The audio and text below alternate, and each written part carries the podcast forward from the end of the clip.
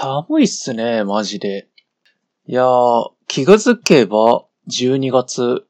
ですね。えー、お久しぶりです。御堂教授でございます。えーね、マジでね、早いですね。なんか年々早くなってきていると、なんか毎年毎年最近ね、言ってるんですけれども、マジで、なんか夏休み、8月終わったらもう今年終わりだなっていつも毎年思ってるんですけれども、皆様ね、いかがお過ごしでしょうか？なんかね、世間ではね、最近、あの、サッカーのね、ワールドカップが盛り上がっていますけれども、まあ皆様ね、見ていらっしゃいますか？あの、日本も、なんかね、なんとかグループリーグ突破したということで、なんかね、もう、あの、ドーハの歓喜ということでなんかいろいろと騒いでおりますけれども、まあ、あのね、日本がね、勝って進んでいくのはまあ嬉しいんですけれども、あの、正直ですね、私、日本はあんまし応援してなくてと言いますか、あの、こういうこと言うとね、本当にね、非国民かって言われるんですけれども、あの、私ね、今回ね、一番ね、注目してるのは、あの、アルゼンチンなんですよ。アルゼンチン結構ね、応援してて、で、グループリーグね、なんとかね、アルゼンチンも今ね、突破したところで、結構、まあ、危うかったですね。グループリーグ突破するのも。で、なんでアルゼンチンがね、私ね、応援してるかっていうと、あの、私はですね、メッシ世代なんですよ。完全に。もう、リオネル・メッシね。もう、私の中では、もう大スターで、サッカー選手ナンバーワンのサッカー選手といえばもうメッシなんですね。まあ、最近はね、あの、クリスティアーノ・ラウンドとかね、あの、ネイマールとかね、まあもちろんいますけれども、まあ私の中ではもう断然ね、メッシがナンバーワンなんですよ。で、あの、ウィーレーってね、昔ね、サッカーゲームがありまして、今ちょっとね、タイトル変わったみたいなんですけれども、まあ私は結構ウィーレをね、あの、もう学生時代ね、もう暇さえあればとりあえずね、あの、プレステの電源つけてね、ウィーレをやってた人間なんですけれども、もうその時からもうね、メッシばっかね、使ってまして、前世紀のね、頃のね、あの、バルセロナっていうね、あの、スペインリーグのサッカーチームがあるんですけれども、まあ、その頃のね、メッシ、まあ、バルセロナはね、めちゃくちゃ強くて、もう、なんかね、友達とね、対戦するときとかもうバルサ使うの禁止みたいな。なんかね、そのぐらいね、あの、レベルが違いすぎたぐらい強かったんですけども、まあ、とにかくね、そのね、メッシ選手がね、あの、今年、今回のあの、ワールドカップで、まあ、実情ね、あの、もう引退、まあ、最後、最後のワールドカップってことで、あ、もうね、本当に、あの、プレーをね、見ていられるのも、残り本当わずかになってきてるということで、なんか、なん、なんとかね、あの、私は、こう、メッシが最後ね、アルゼンチン代表としてやっぱりね、優勝をね、まだしてないんですよね。アルゼンチンで、メッシって。で、やっぱり、ナショナルチームで優勝するっていうことと、クラブチームで優勝することっていうのは少し違うとは思うんですけども、やっぱね、最後はね、やっぱ、こう、アルゼンチン代表として、こうね、優勝してる姿っていうのをね、なんかメッシ、とにかくね、メッシの姿を、プレーをね、1、1、1分でも1秒でも長く見ていたいんですよ。なんかそういう気持ちもあるので、やっぱり、今年のワールドカップはね、や、アルゼンチン行ってほしいなってね、ちょっと個人的に思って応援しています。で、日本戦は、あのー基本的にですね、あのなんかテレビとか、なんかつけたりとか、ラジオをつけたりとかしたら、なんか勝手になんか情報がバンバン入ってくるんで、あの、さえ、対してね、見てないんですよ。なんかもう、すげえ、一日中なんかね、ハイライト再放送してるじゃないですか、テレビとか。なんかもうそれでもうなんか十分情報得られちゃうんで、なんかそんなに見てると逆にね、日本のね、なんかね、応援する気っていうかね、うん、なんか、なんかずっと見てるしな、みたいな感じで、なんかもう、もうお腹いっぱいみたいなね、感じなんですけど。なので、今はね、なんかね、今年は、今回のワールドカップはあのね、アベマ TV さんで、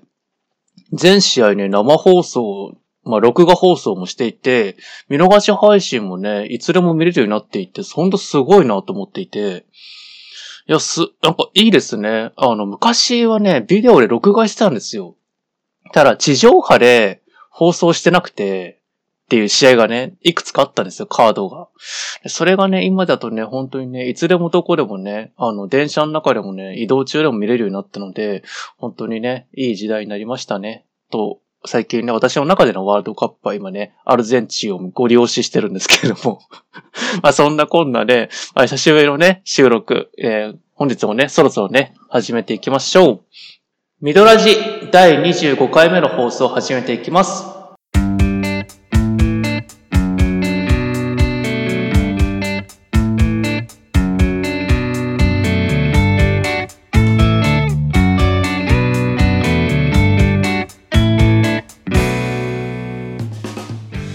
この番組は一日の中で一つだけ明るいニュースを届けたいをコンセプトに私、三藤教授がスタンド FM、スプーン、Spotify、Google Podcast、Amazon Music からお送りしている番組です。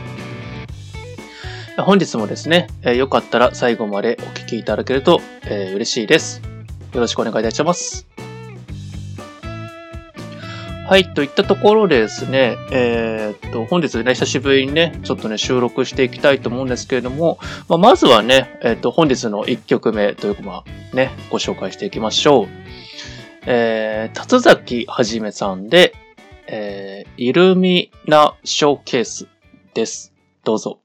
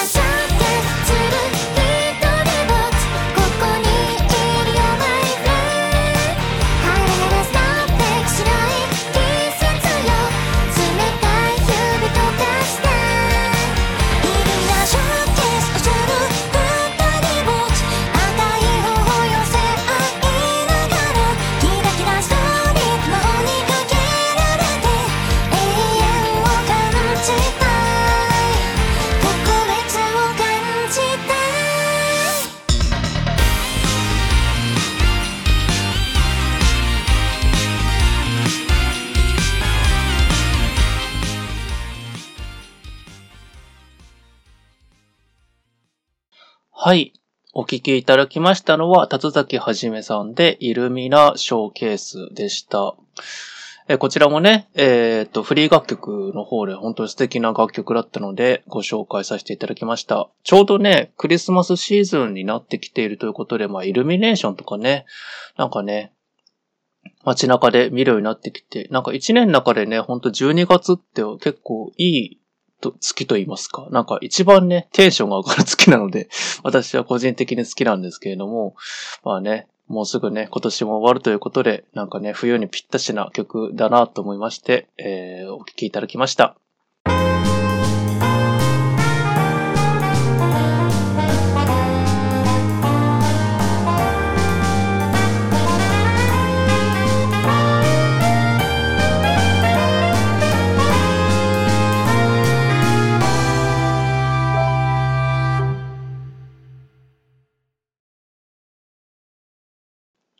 はい、といったところで、本日は、の、えー、お品書きですね。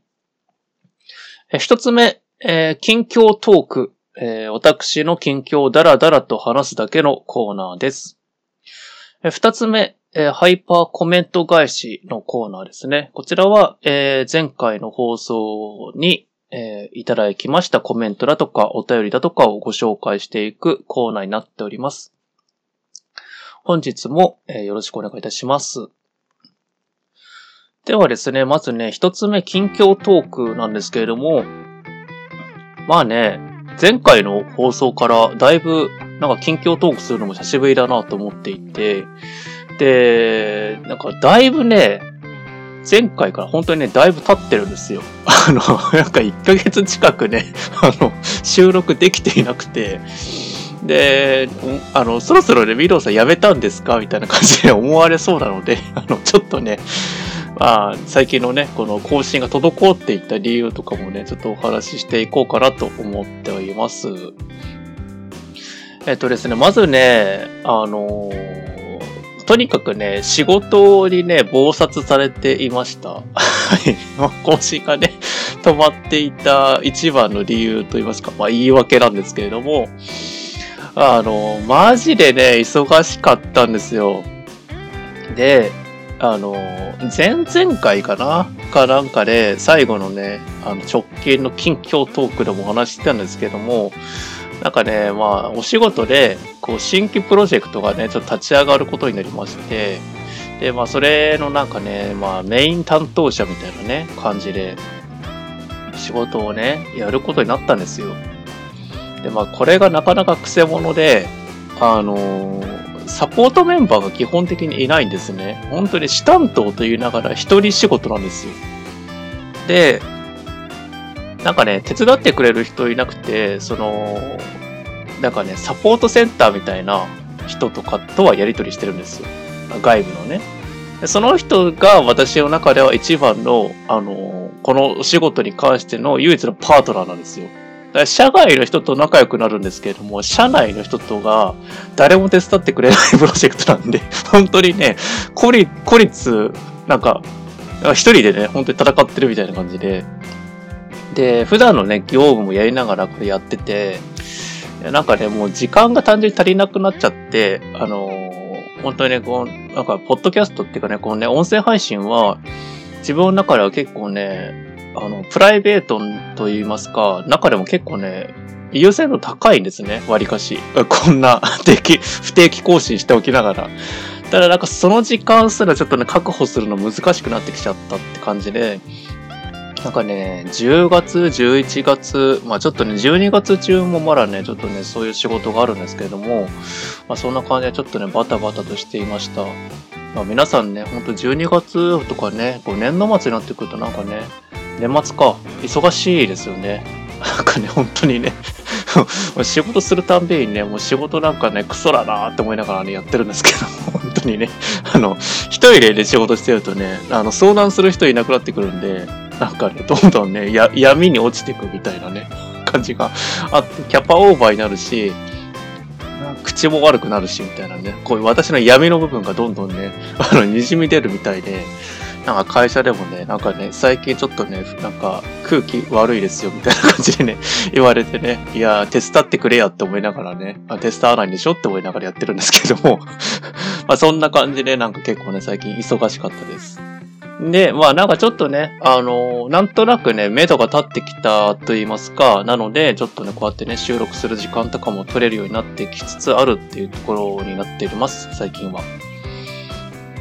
で、まあそうは言いつつも、まあ11月はですね、まあいろいろと、プライベートでもね、結構イベントと言いますか、ありまして、ちょっとね、だらだらと、あの、ご紹介していこうかなと思うんですけども、まずですね、あの、久しぶりに、なんかね、なん半年間ぶり、ぶり？に、あの、大学のね、頃のね、友人とね、会ったんですよ。あの、ランチ会をしまして。で、まあなんかね、その時に、まあ、まあ最近ね、どう、どんな感じなんで、どう？みたいな話するじゃないですか。で、なんか仕事のことも含めて、このね、コロナのことも始めて、なんか落ち着いてきて、なんか働き方とかも変わってきたらとかね、いろんな話をしたんですけれども、なんかね、その中で私、まあ、ミドウさんどうなの？みたいな話になるじゃないですか。で、その時に最近始めたことっていう、まあね、そういう話の流れだったので、私も最近始めたことといえば、あの、音声配信始めたんですって話をね、まあしたんですよ。したらもう全然ね、あの、ピンと来てなかったみたいで、んみたいな、なんかこう、音声配信って何みたいな。で、まあ私がね、この音声配信始めた理由っていうのがもともと、この、喋りがね、苦手なんですよ。っていう、私は結構一人トークだとか、こう、会社とか、まあいろんなところで、こう、プレゼンしたりだとか、こう、何か発表したりとかっていう機会があまりね、ないですね。ただ最近ちょっと増えてきちゃったので、なんかこういうあの、あのとか、そうそうそう、えーとか、なんか言っちゃうんですよね、つい。ま、ま、間が持たなくなっちゃって、っていう感じがあって滑舌も若干悪いし、みたいな。っていうのもあったんで、まあなんかね、喋る練習をしなきゃなって思って、そうだ、音声配信っていうものがあるから、まあ、それでね、あの、ひたすらね、こう、本番、本番でね、こう喋っていけば、上手くなるだろうと思ったんですよ。っていう話をね、まあ、したんですよ。そしたら、めちゃくちゃね、ドン引きされまして、あのその喋る練習のために、生放送、生配信、まあこれね生配信じゃなくて収録なんですけれども、で、まあその音声をね、こう一般に公開するっていうね、なんかすごい、すごい極端だよねって言われて、まあ確かになって思ったんですよ。喋る練習したければね、家族だとか友達とね、何かしらとね、チャンスを作って喋るようにすれば、こう、できるわけじゃないですか。喋る練習っていうものは。ただなんかそれをね、あの、わざわざね、音声配信なんていうね、なんかマニアックな世界に、足を踏み入れて やっていくっていうね、相変わらずすごいなんか行動力だけれど、すごいマニアックなところ相変わらず行くよね、みたいな感じで言われて、確かになって思って、なんかね、まだまだね、あの、音声配信っていうものがね、一般的じゃないんだなっていう風に感じました。なんか、ラジオはね、皆さん知ってますよ。もちろん。AM 放送、FM 放送ね、あるし、あ、YouTube がね、最近はね、結構人気なんで、まあ、なんか動画配信の方がね、皆さんね、よく見るってこと多いと思うんですけれども、まだまだね、音声配信このポッドキャスト界隈っていうのはね、なかなか広がっていないなってことをね、少しね、感じました。なのでね、皆さんね、あのね、一般の人にね、音声配信最近やってるんだ、なんて話したらね、あの、まず惹かれるってことをね、気をつけてください。あの、いちいち説明しなきゃいけないんですよ。音声配信って何かってことを。なので、ねもう少しね、あの、メジャーなね、あの、ことになってくれるといいなと思いました。で、えっ、ー、と、その後、えっ、ー、とね、また別の日に、えっ、ー、とね、そうそうそう、あの、コンサート行ってきました。あの、オーケストラ、フルオーケストラのコンサートだったんですけども、えー、エンリオ・モリコーネというね、方のあコンサートですね、行ってきました。私結構あの、オーケストラとか、クラシック昔やってたし、あの、まあ、そういうね、あの演奏会、コンサートとか結構好きで、まあ、結構定期的に行くんですけれども、今回ね、結構久しぶりだったんですけれども、まあ、エンリオ・モリコーネってあんまね、あの、知らない人多いと思うんですけども、あの、えっ、ー、と、映画音楽を主にね、手掛けてきた人なんですよ。すごく、まあ、めちゃくちゃ有名なね、あの作曲家の人なんですけども、で、その人の、なんですかね、なんか、うん、まあ、自伝的な、あの映画作品がね、来年公開するってことになってまして、それのなんかね、あの、PR 的なね、なんかオーケストラ楽曲で、その人の楽曲を振り返っていこうみたいな映像と、映像がね、スクリーンで流れながら、で、ただ音楽は生演奏で、あの、演奏されるっていうね、不思議な、なんか作り方をしてて、なんか面白かったですね。なんか名シーンもいっぱいあって、あの、なんだっけな、海の上のピアニストっていう映画があるんですけども、それの、あの、うんと、ピアノ曲とか、まあ、挿入歌とかは、この人が、エンリオさん、エンリオ・モリコーネさんがね、作曲していて、まあ、これが結構一番有名なのかなと思うんですね。まあ、少し時代古いんですけれども、今でも、このイントロが流れたら、あの映画だよねっていう風に必ず思い浮かぶね、そういう印象的な音楽があって、私も結構作曲だとか作詞だとかいろいろとね、やっていったんですけれども、最近はね、ちょっとあんまし、うん、まあ、ちょっと頻度が落ちてきてるんですけれども、なんかそういう、あの、作曲が側から見た、この、なんか印象に残るフレーズとか印象に残る音の使い方って結構すごく参考になる人だったんですね。個人的に結構このいろんなね映画作品の音楽っていうのも私も結構まあ影響されてきた人間なのでなんかこう大事なところのシーンでこの曲って使いたいよねみたいなっていうようななんかいろんなねあるんですよ。あの作ってる側からするなんかこう目の付けどころみたいなねあるんですけどもそういうのがねすごくねなんかインタビューあの、インタビューでその曲を作った背景だとか、なんでこの音を、この、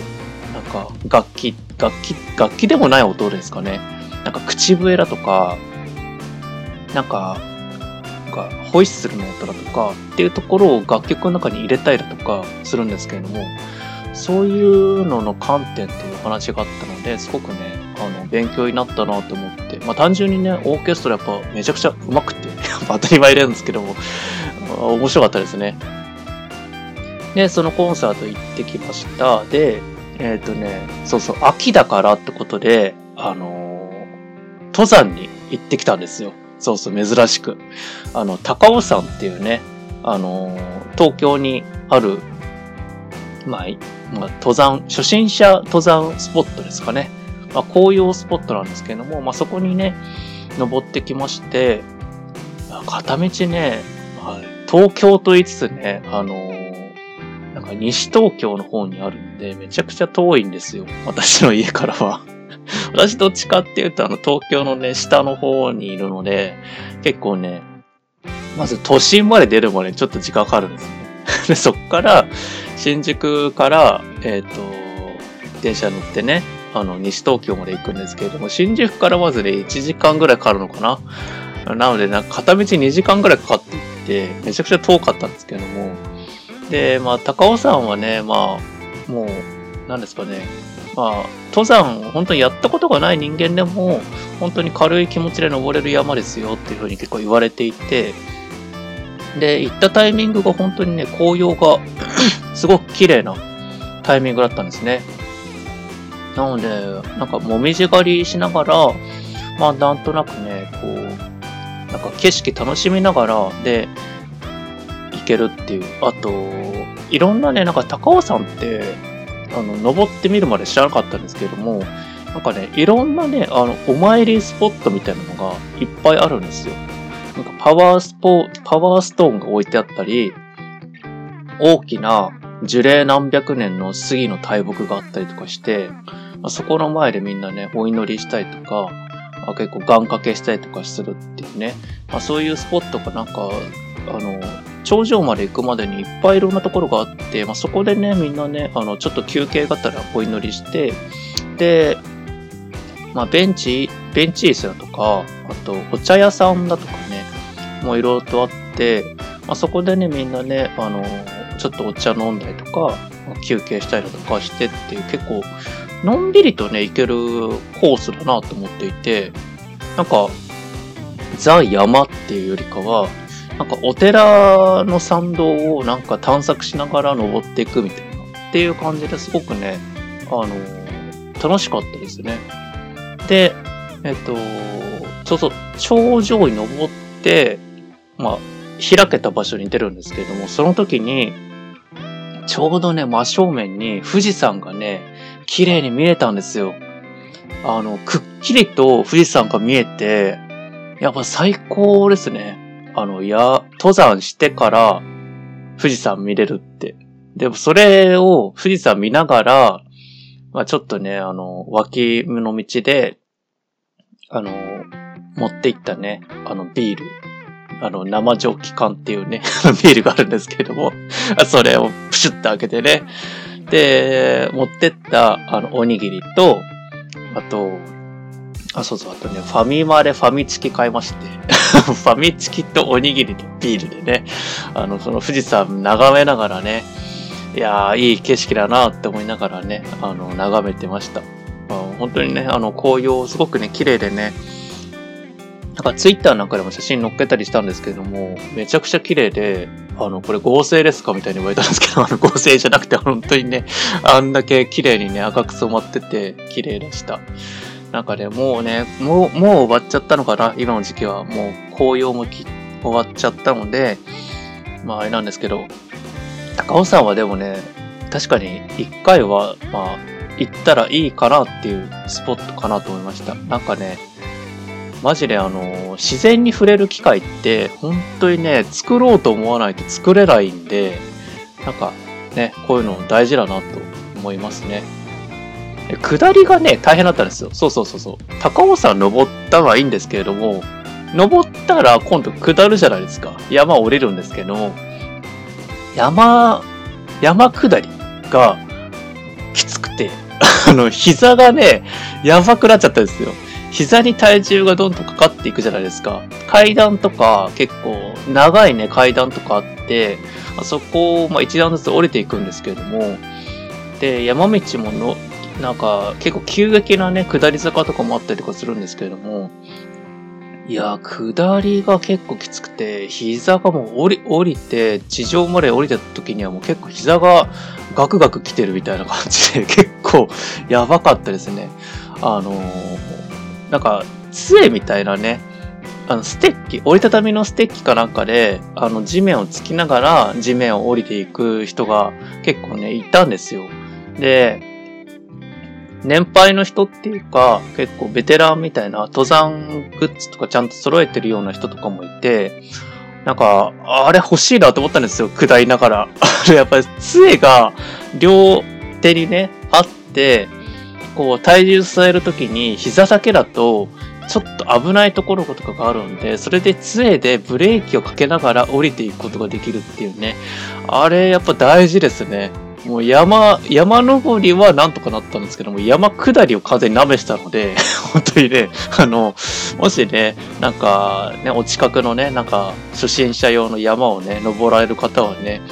下り気をつけてください。本当に膝やばくなるんで、それがね、あの、注意ポイントだなって、あの、身をもって知りました。はい。で、まあ、高尾山行って、コンサート行って、で、えっ、ー、とね、11月は、ね、最後にね、あのコロナの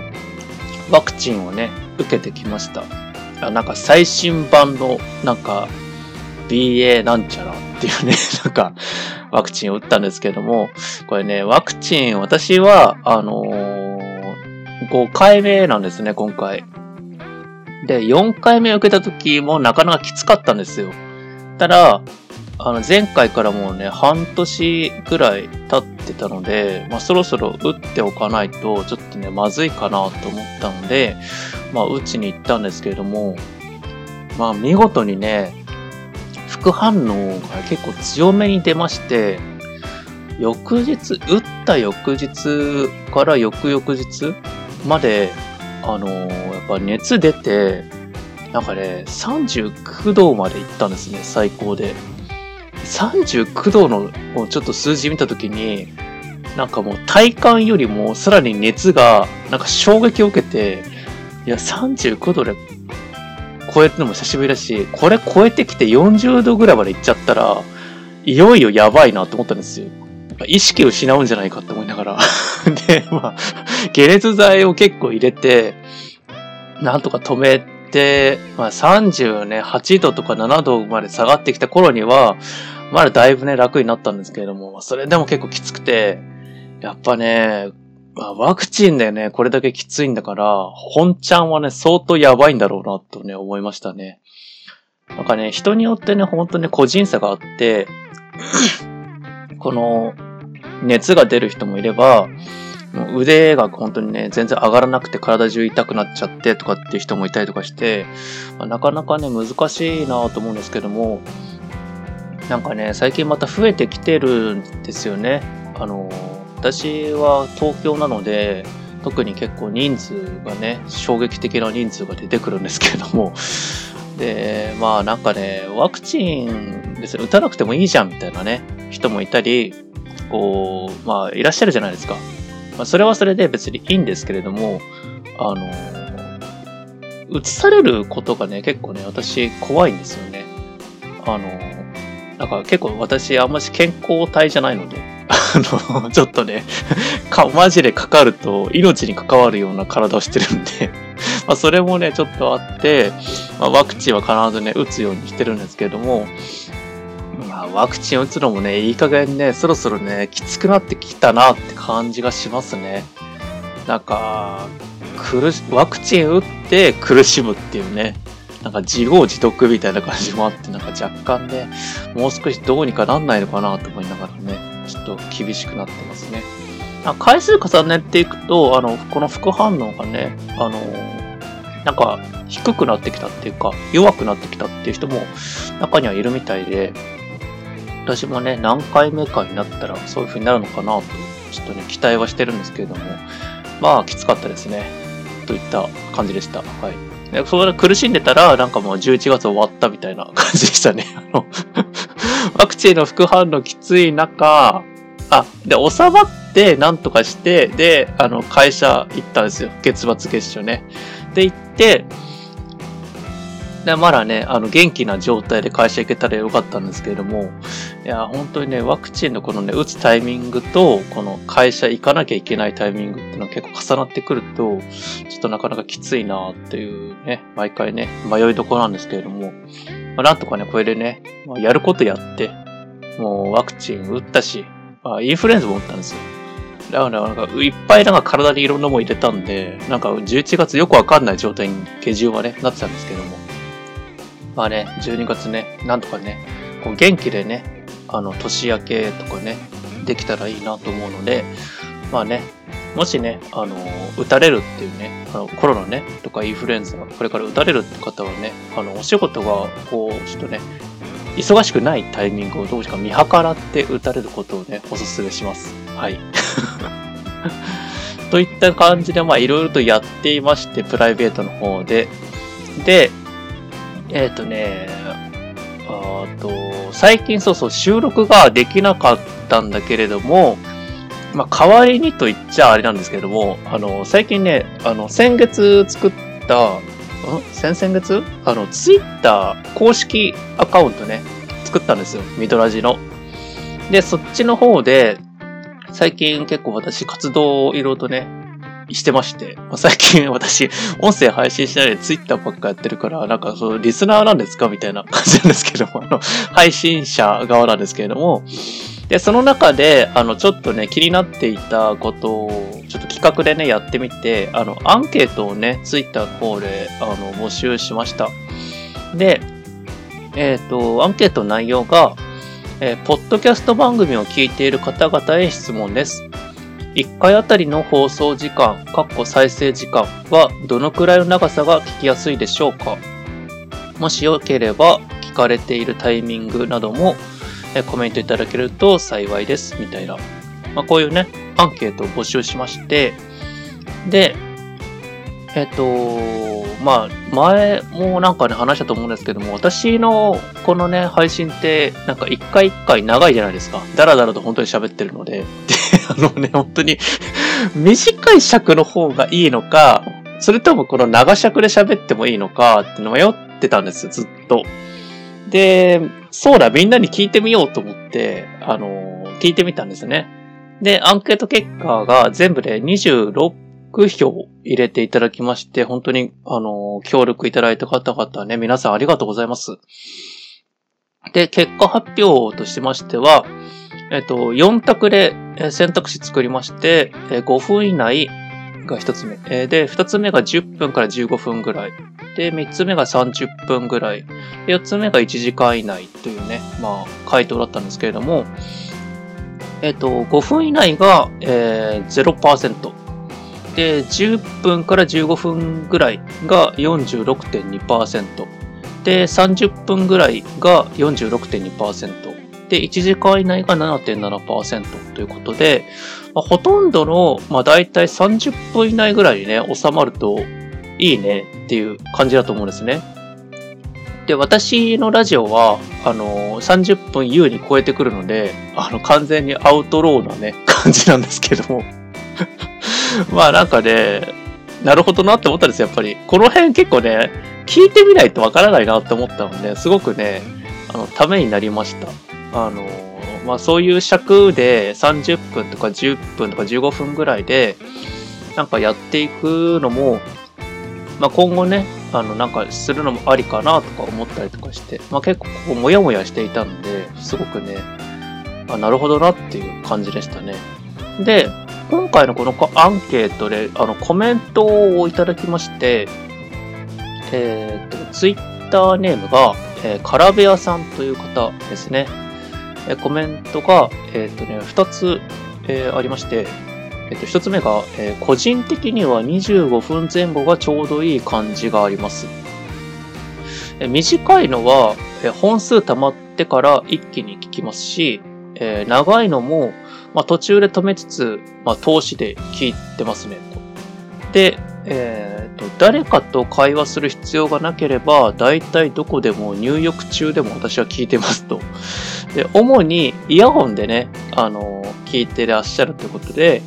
まあ、ノイキャン、防水、骨伝導など、場面で使い分けてますと。で、えっ、ー、と、二つ目のコメントが、えっ、ー、と、防水イヤホンが意外とね、難しいと、え、選び方が。ね、水温とか、まあ、ドライヤーの音とかはノイキャンで消したい。ただし、水漏れで反応しない物理ボタンも欲しいと。もちろん、無線タイプ、ワイヤレスタイプでというね、ことを、なんか探してらっしゃるという。満足いくね、条件が結構シビアなんですよね、みたいな。で、誰かにこう不意にね、話しかけられる場合、聞いてるときは、骨伝導イヤホンが、まあ、すごく良きです。で、まあ、家族で、こう、なんか、ね、無視して怒られるってことも、まあ、なくなりましたっていう骨伝導イヤホンを使うというね。っていう感じのコメントいただきまして、本当にあのコメントありがとうございました。えー、でね、イヤホンの使い分けで、ポッドキャストで聞かれてるってね、いや、神、神リスナーですよね。いや、本当に。あの、カラビアさんでいつもね、あの、私のツイッターの投稿とかに、あの、ハートマークくれたりね、コメントくれたりとかして、本当にね、ありがとうございます。いつもね、あの、やったって思いながらね、あの、コメントもらえたりとかね、反応もらえるとやっぱ嬉しいもんで、あなんかね、嬉しかったですね。で、まあね、イヤホンの、このね、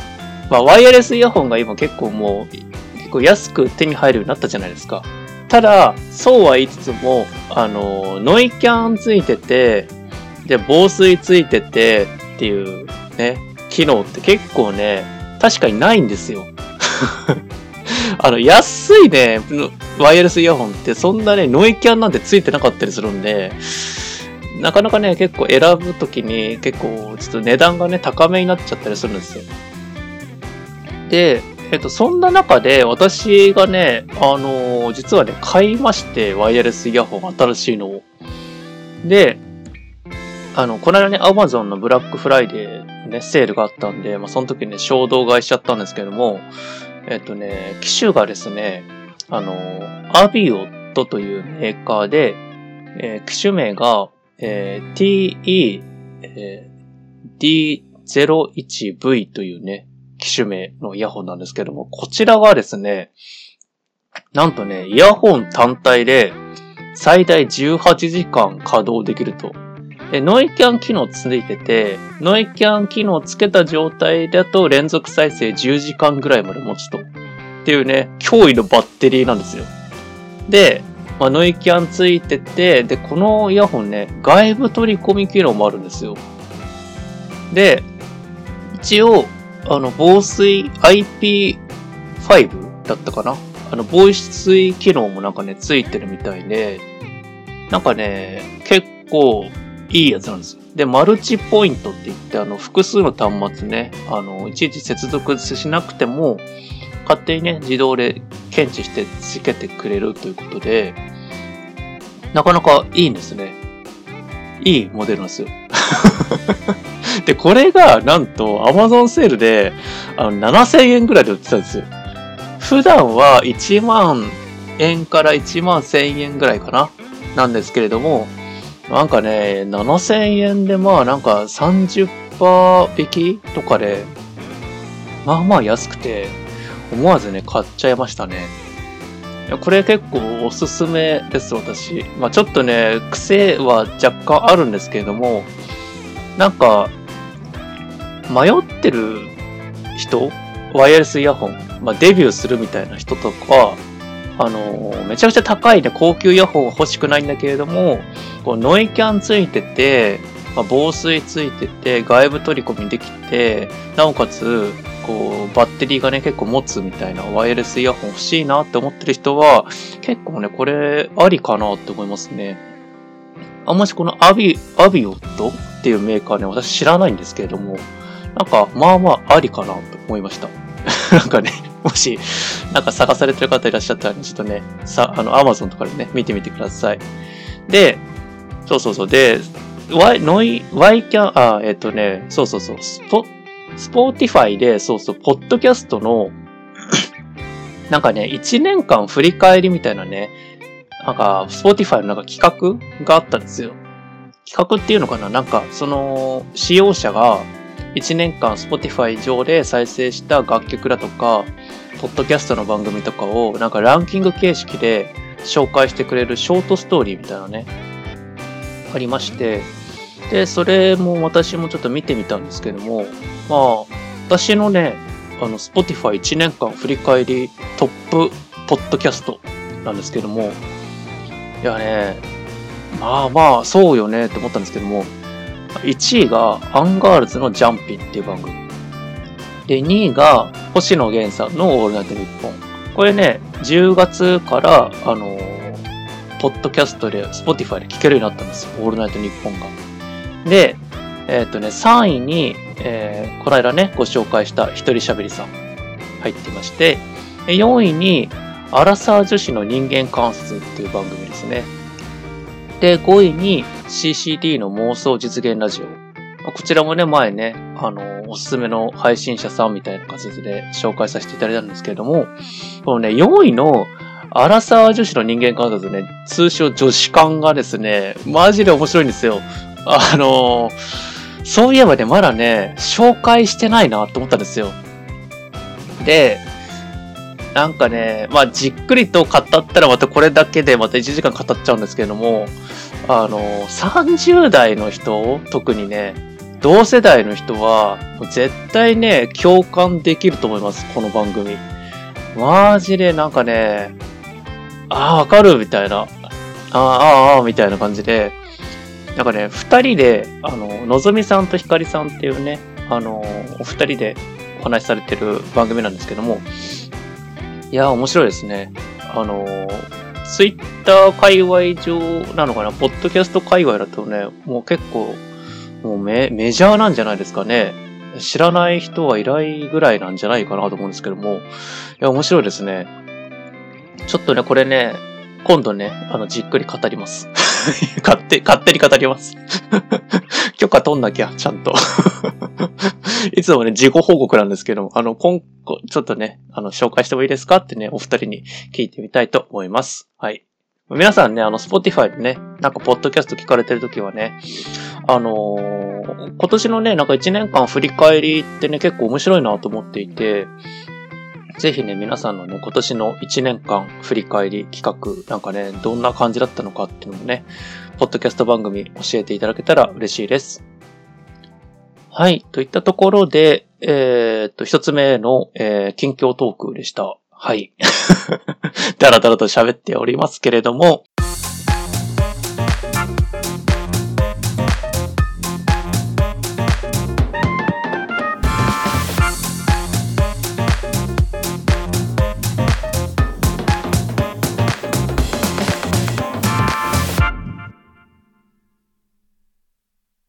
えー、二つ目は、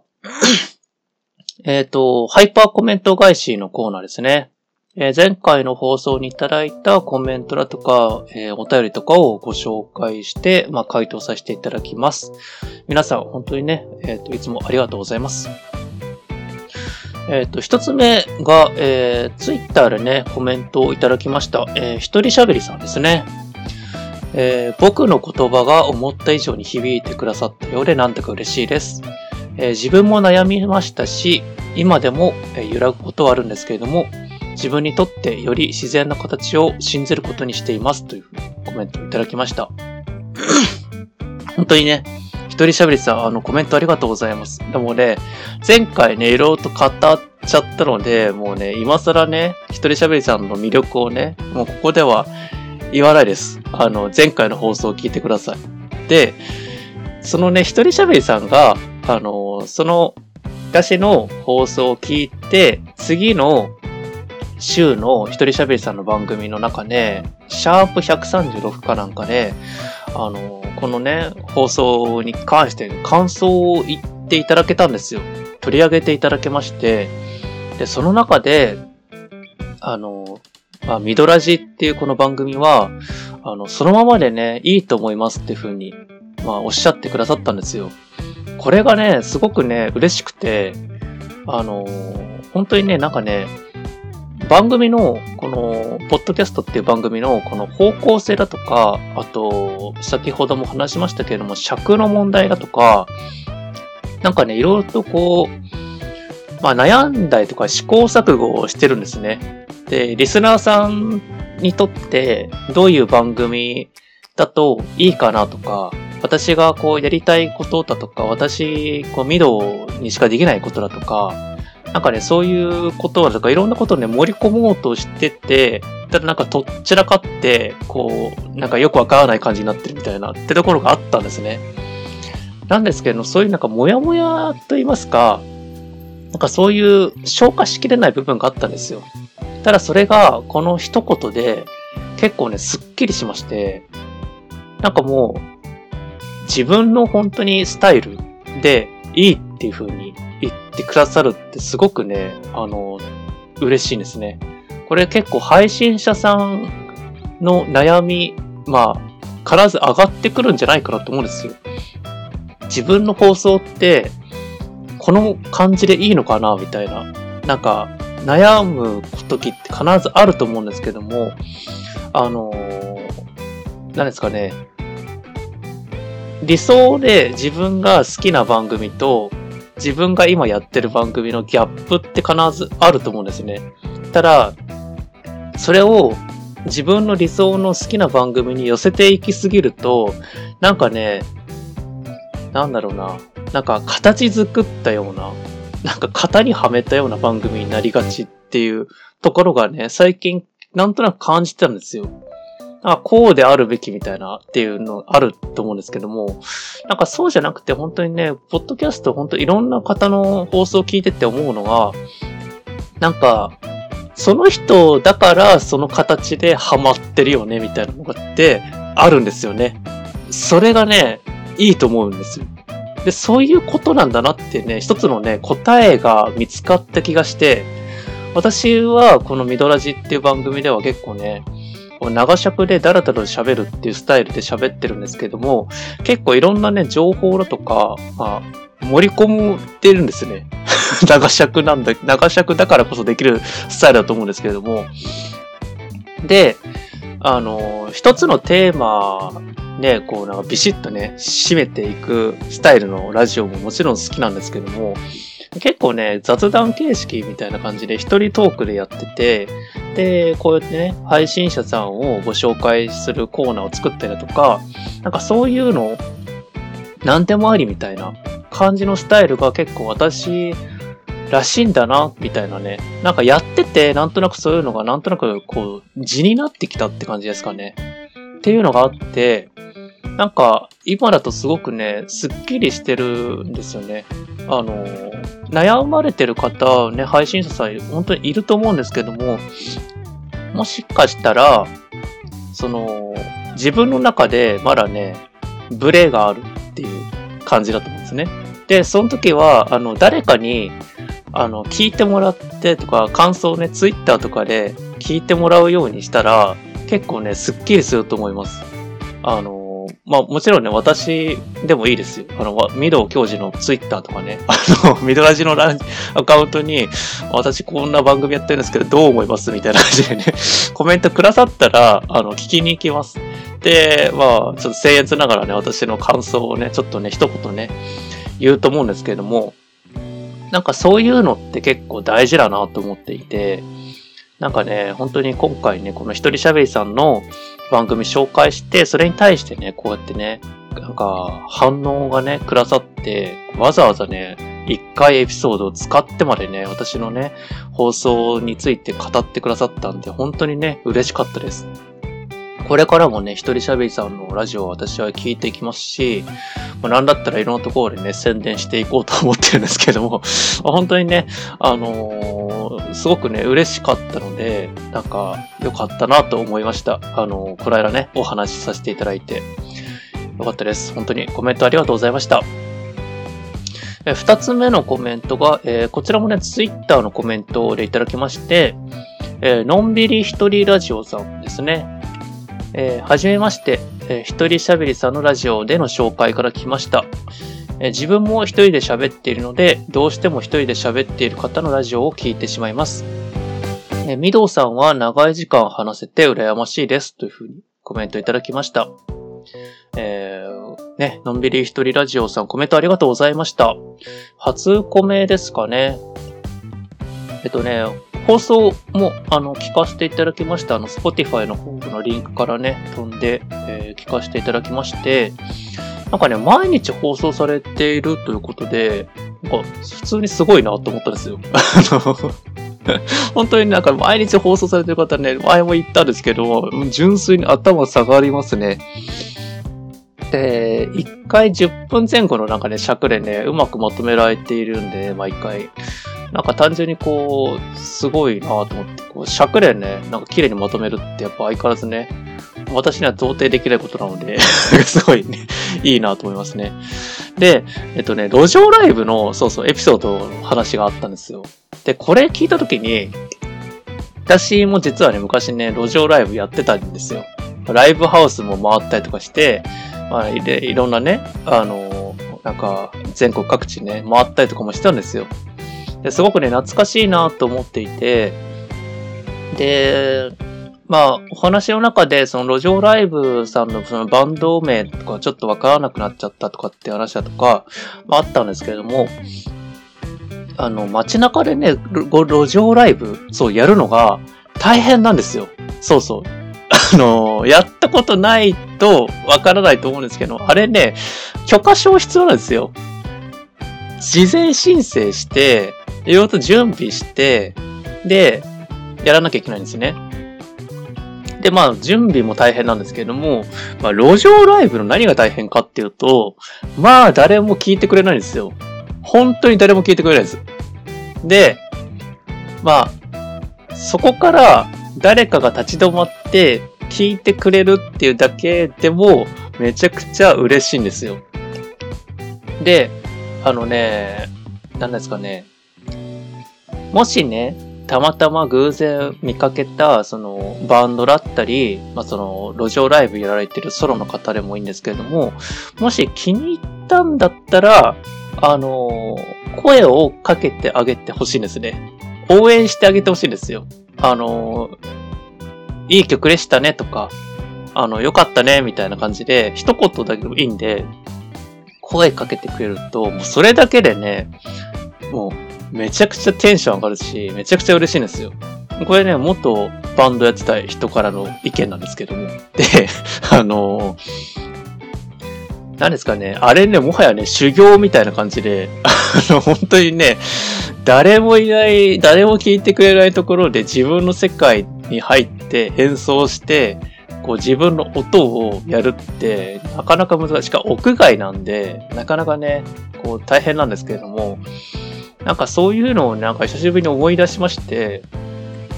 なんか懐かしいなと思いながらね、あの聞いたんですけれども、で、この音声配信もね、なんかね、似てるなと思うんですよ。あの、本当にね、最初ね、誰も聞いてくれないところから始まっていくんで、あの、本当にね、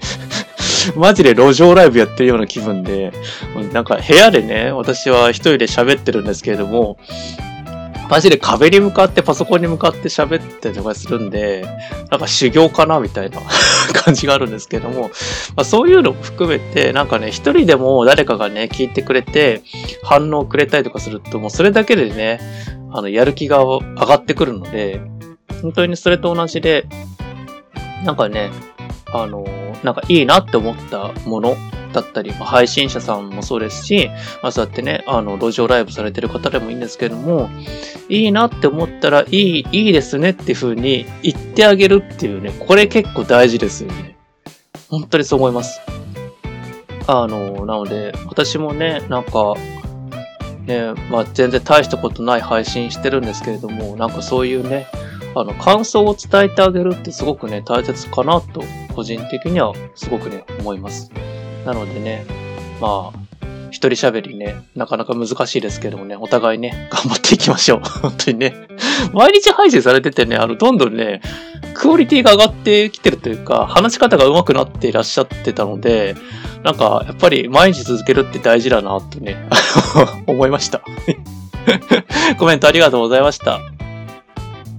えー、三つ目が、えっ、と、スタンド FM の方でね、コメントいただきました。えー、弥生さんですね。えー、京二さん、えー、フォローありがとうございます。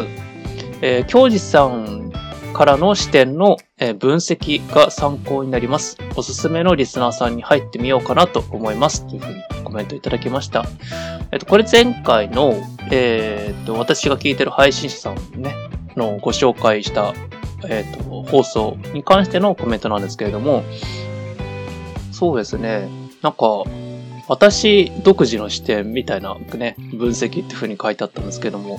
なんかね、あの、いろんなね、本当にポッドキャストの番組ね、スタンド FM でも何でも、まあ、音声配信で聞いてると、なんか、こういうところを、本当にいいなっていう風に思う番組って本当いっぱいあって、なんか、そういうのに、こう、聞きながら、なんかね、まあ、自分が配信してる側ってのもあると思うんですけども、こういうことを気をつけて次回私もね、やってみようかなみたいな気にね、自然となるんですよね。それがやっぱりね、なんか音声配信ならではだなと思います。で、えっ、ー、と、そうそう。で、弥生さんの、そう、プロフィールだとか、あの、放送を聞かせていただいて、あのね、オンライン秘書っていうね、お仕事されてるらしいんですよ。秘書ってね、ついにね、オンラインでもできるようになったんですね。なかなか画期的ですよね。私ね、会社で秘書、秘書みたいな仕事と言いますか、なんかね、何でも嫌みたいなね、仕事も前一時期やってたんですよ。で、秘書なんて肩書きではなかったんですけれども、なんか、なんですかね、オンラインでね、なんかできるようになったっていうのが、ね、すごくね、あ、いいなって思ったんですよ。あの、本当に、あの、なんかね、細かい仕事が多いんですけれども、なんかね、そういうのってもう正直ね、今の時代になったら、本当電子でできちゃうので、なんかね、働き方もね、本当に広がってきたなと感じます。で、弥生さんの第3回目かな、の放送で、あの、おっしゃっていたのが、スタイフは結構横のつながりがね、つながりやすい媒体っていう風におっしゃっていて、確かになと思ったんですよね。あの、音声配信の媒体って方法って色々とあるんですけれども、私もね、スタイフが一番最初に始めたね、あの媒体なんですけれども、まあ、音声配信のね、初心者とか始める、これからね、始める人にとっては本当にね、スタイフおすすめだなと私も思います。あのー、なんですかね、コメントとか、ハハート機能ですかね、とかがね、もらいやすいんですよ。やたらと。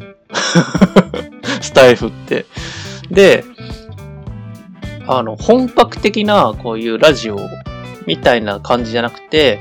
まあ、ちょっと、あの、ツイッターの音声版みたいなね、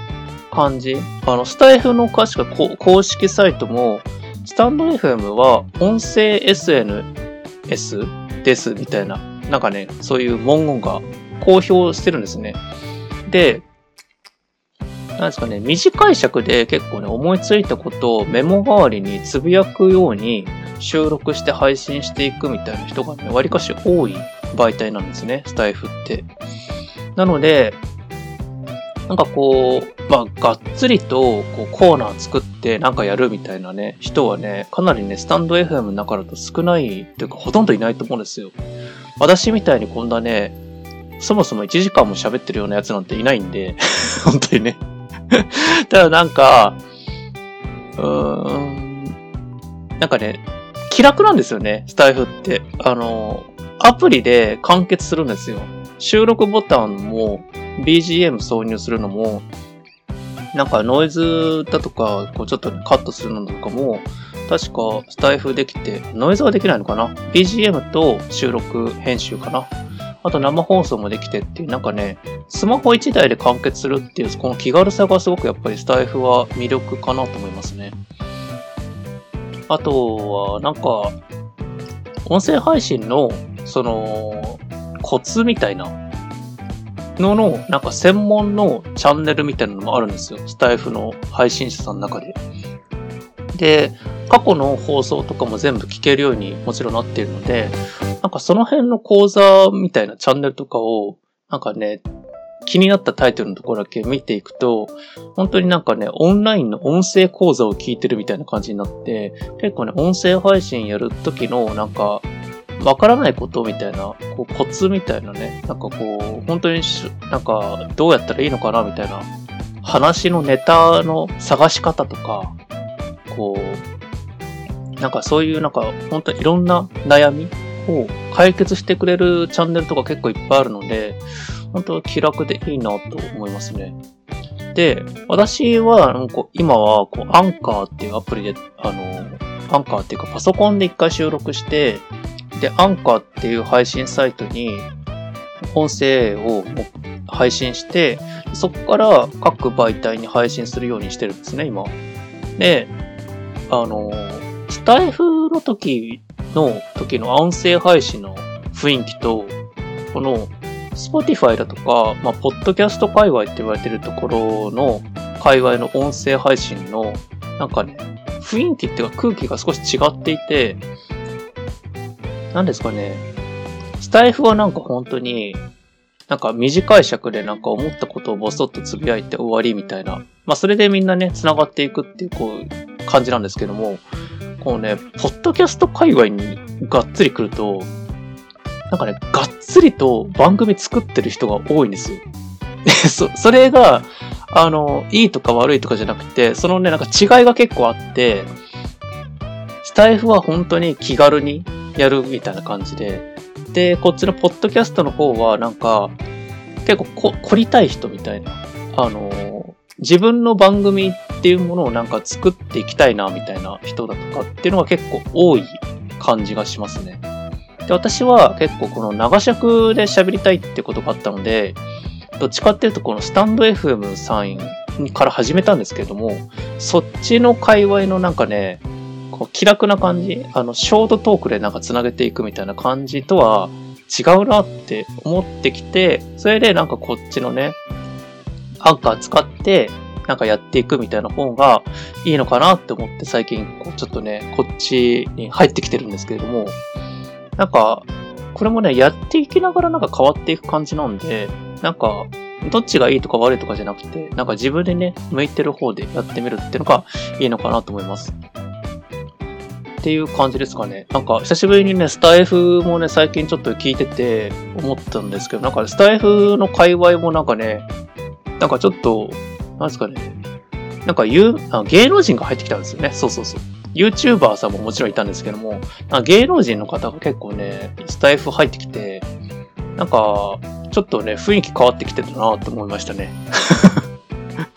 まあ、あの、好きな芸能人の方だったらね、いいと思うんですけど、全然なんか知らない芸能人の方だったりしたんで、ちょっとよくわかんないなと思いながら、私は聞いてるんですけれども、まあ結構本当にね、あのー、なんですかね、気楽に始めるであれば、スタイフってアプリはすごくね、いいなと思います。ね。こんな感じ。やよいさんコメントありがとうございました。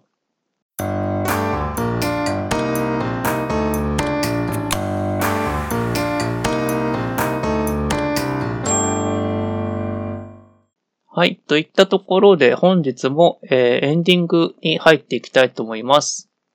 えー、っと、本日の振り返り、えー、一つ目、えー、近況トークですね。まあ、最近私が更新滞っていた間で起きたことをダラダラとお話しいたしました。二つ目、ハイパーコメント返しのコーナーですね。えー、皆さんね、本当にコメントありがとうございました。えー、っと、ま、いろいろとね、今回もダラダラと喋っておりますけれども、何ですかね、もう12月になってきて、なんかね、あっという間よねって思いながら、あと、音声配信やってて、なんかね、やっぱりね、喋り方がちょっとずつね、上手くなってきたような気がします、最近。そうは言ってもまだ25回目なんですけれども、そうそうそう。で、えっとね、実はですね、あの、12月に、あの、とあるね、あの、ポッドキャスターさんから、あの、ちょっとね、企画イベントみたいなのをお誘いいただきまして、あの、ありがたくね、参加させていただけることになりました。で、えっと、12月の、えっと、11日に、あの、配信される、えっと、毎月ね、11日がソロポッドキャストの日というね、ことらしいんですね。こう一人で喋って配信されてる配信者さん、音声配信の方を、まあなんか、みんなでなんかね、お祝い、お祝いというかなんかね、一緒に企画でなんか盛り上がっていこうぜみたいな、そういうね、企画なんですけども、今度の12月の11日の企画にも私ちょっと参加させていただきまして、あのー、ちょっとね、コラボ収録ちょ、ちょっとコラボ収録ですかね。もう、やってみたいと思います。なので、あのー、これのね、次のエピソードで配信された回がおそらくね、それになってると思うので、まあ、ぜひね、聞いてみてください。で、他の配信者さんの、あのー、そのね、企画のね、あの、配信もなんかあるということなので、まあ、それもね、合わせてね、あの、聞いていただけたらね、ちょっとね、その企画盛り上がるかなと思います。またね、詳細はね、ちょっとね、ツイッターの方とかで、あのー、ね、お知らせして、まあね、こう、みんなで盛り上がっていけるような、なんかそういうね、素敵な企画だなと思っていて、まさかね、私のようね、弱小ポッドキャスターがね、参加させていただけるとは思わなかったので、本当に嬉しい限りです。まあそんなこともありながら、まあ12月ね、あと1ヶ月、うん、仕事もね、忙しいし、まあなんか、最近ね、収録もとにかね、ちょっともうちょっとね、あの、また次回もね、更新していけたらなと思います。はい。といったところで、まあ、今日はこんな感じですかね。えー、募集中のコーナーは、えー、概要欄に記載しております。